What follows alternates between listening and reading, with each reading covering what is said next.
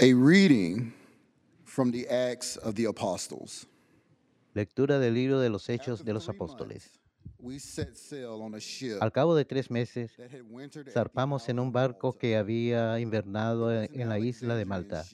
Era de Alejandría y llevaba por mascarón a Castor y a Pollux. Tocamos en Siracusa y nos detuvimos tres días.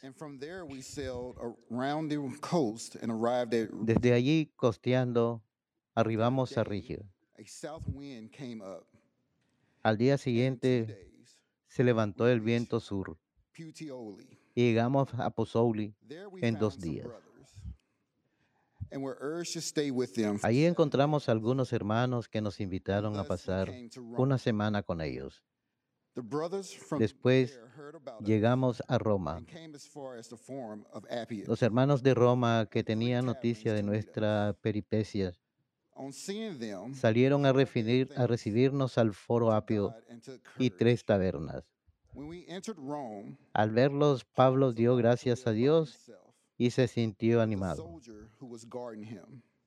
En Roma le permitieron a Pablo vivir por su cuenta en una casa con un soldado que lo vigilase. Vivió allí dos años enteros a su propia costa, recibiendo a todos los que acudían, predicándoles el reino de Dios y enseñándoles lo que se refiere al Señor Jesucristo con toda libertad, sin estorbos. Palabra de Dios his saving power. El Señor revela a las naciones su justicia. El Señor revela a las naciones su justicia. song. For he has done Canten al Señor un cántico nuevo, porque ha hecho maravillas. Su diestra le ha dado la victoria, su santo brazo. El Señor revela a las naciones su The justicia. Lord has made his salvation known in the sight of the El Señor da a conocer su victoria, revela a las naciones su justicia. Se acordó de su misericordia y su fidelidad en favor de la casa de Israel. El Señor revela a las naciones su justicia. Los confines de la tierra han contemplado la victoria de nuestro Dios. Aclama al Señor, tierra entera.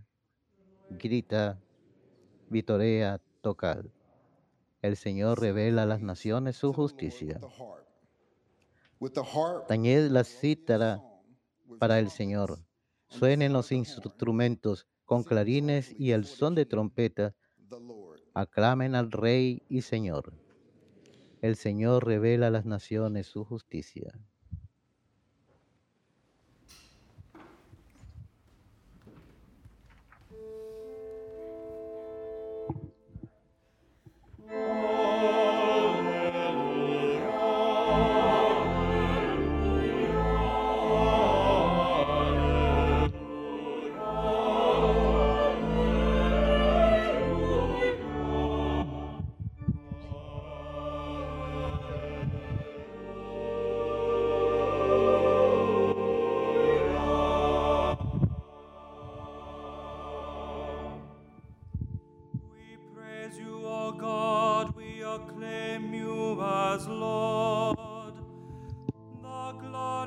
A ti, oh Dios, te alabamos. A ti, Señor, te reconocemos. A ti te ensalza el glorioso coro de los apóstoles.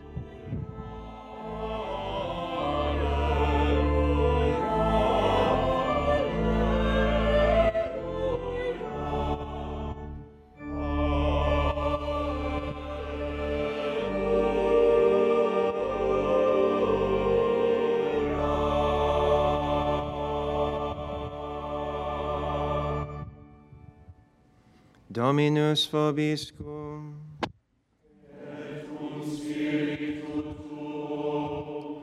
Lectio Sancti Evangelii secundum Matthaeum.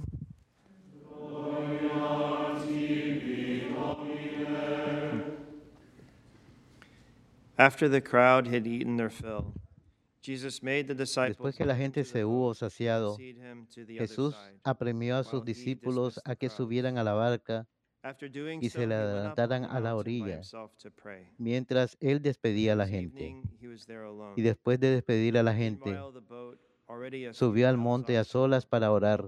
Llegada la noche, estaba allí solo. Mientras tanto, la barca iba ya muy lejos de tierra, sacudida por las olas, porque el viento era contrario. De madrugada se les acercó Jesús andando sobre el agua. Los discípulos, viéndole andar sobre el agua, se asustaron y gritaron de miedo, pensando que era un fantasma. Jesús les dijo enseguida, ánimo, soy yo, no tengan miedo. Pedro le contestó, Señor, si eres tú, mándame ir hacia ti andando sobre el agua. Él le dijo, ven, Pedro. Bajó de la barca y echó a andar sobre el agua, acercándose a Jesús. Pero al sentir la fuerza del viento, le entró miedo, empezó a hundirse y gritó, Señor, sálvame. Enseguida Jesús extendió la mano, lo agarró y le dijo, qué poca fe, ¿por qué has dudado? En cuanto subieron a la barca, amainó el viento.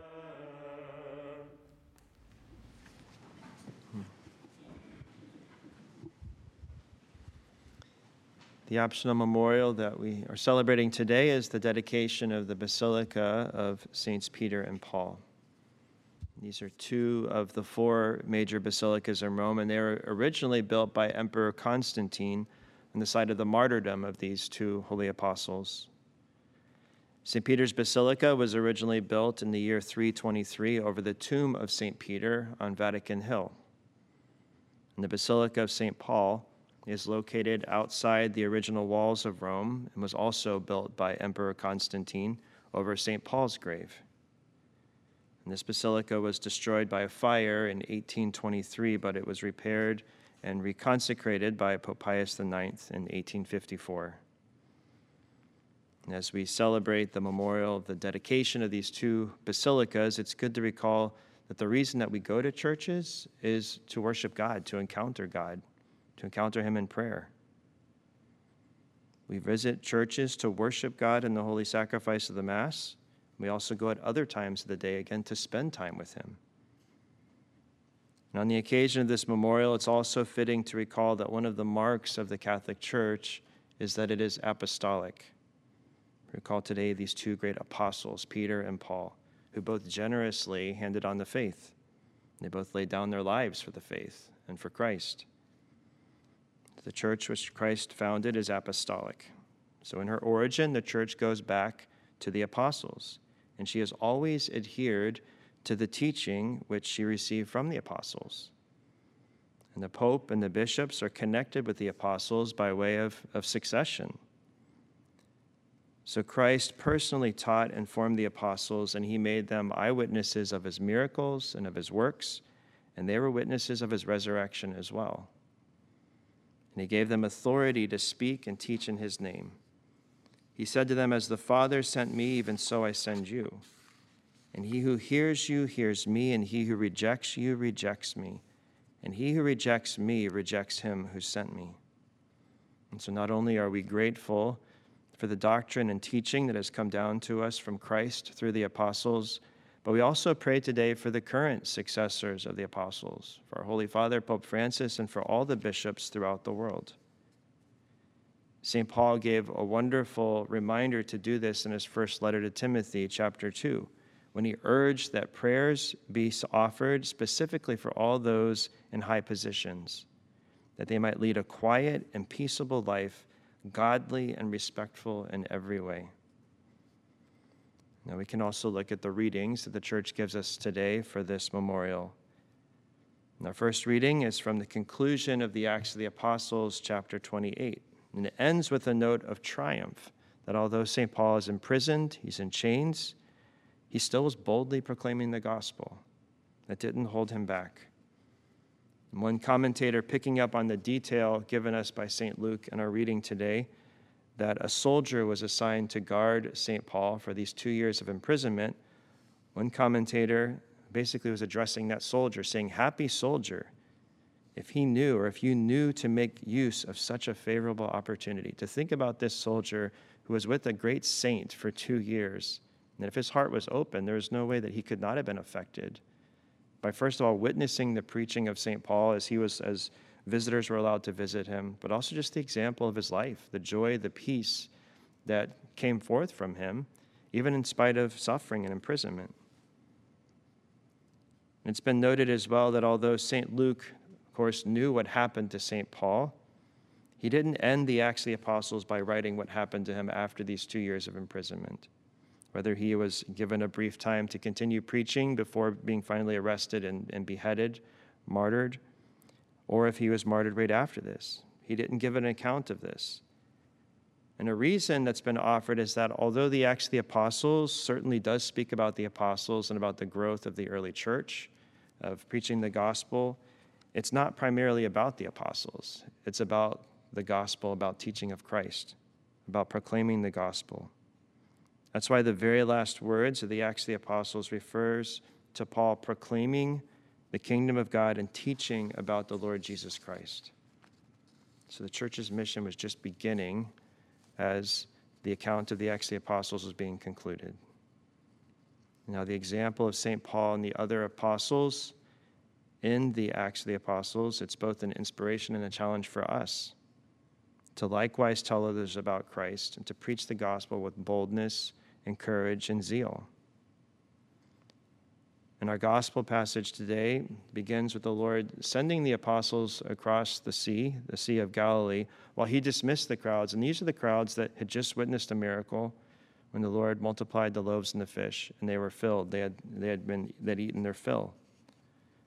And St. Matthew tells us that after he had dismissed the crowds and sent the apostles ahead of him in the boat, that he went up on the mountain himself to pray. So our Lord gives us an example and he teaches us that it's good to spend time in solitude and in prayer with God. It's good to get away at times from the noise of the crowds and to be recollected and to more easily enter into prayer and to spend time with the Lord. And as Christ was conversing in prayer with his heavenly Father, we're told the apostles were struggling on the boat as their boat was being tossed about by waves and the wind. And in the midst of this, our Lord comes to them, walking on the water toward them.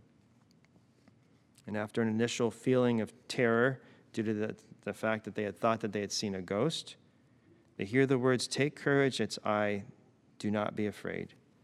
Even though they thought it was a ghost, Peter recognized the voice of Christ, right? Because after he heard the Lord say, Take courage, it's I, do not be afraid, then he was prompted to say, Lord, if it is you, bid me to come out on the water. Remember, our Lord would teach in St. John's Gospel, My sheep hear my voice, and I know them and they follow me. Peter heard and recognized the voice of Christ. And something again happened at that moment that inspired Peter to reach out to the Lord. And after, of course, our Lord said, Come, Peter took that step of faith. And St. Augustine, commenting on this great event, said that we can see both the greatness and the weakness of Peter in this account. When he trusted in the Lord, he was able to walk on the water. But when he trusted in himself, he began to sink. And St. Peter, or excuse me, St. Matthew in this gospel account explicitly says that when Peter saw the wind, how strong the wind was, he became frightened and began to sink. So the fact that he saw the strong wind implies that he took his eyes off of Christ. And when he took his eyes off the Lord, he was left to his own strength and his own power, which was not much. And that's when he began to sink. But when he cried out to the Lord to save him, he was rescued as Jesus extended his hand and caught him. And it's encouraging for us to know that the Lord did not abandon him when he cried, when he cried out to him. The Lord's hand is likewise extended to us to raise us up when we call out to him. St. Gregory of Nyssa wrote that when the Lord sees us drowning in our doubts and worries, he stretches out his hand, which is the Word, and enlightens our mind. If we walk hand in hand with him, we will know no fear.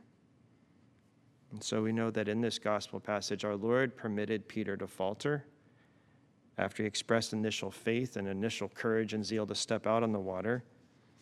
But in the end, it was probably very helpful for Peter to recognize his own weakness, to recognize his own lack of faith, his own lack of trust in the Lord. This was an opportunity for him to grow in humility. And he did humbly cry out to the Lord, Lord, save me, after he recognized his own weakness.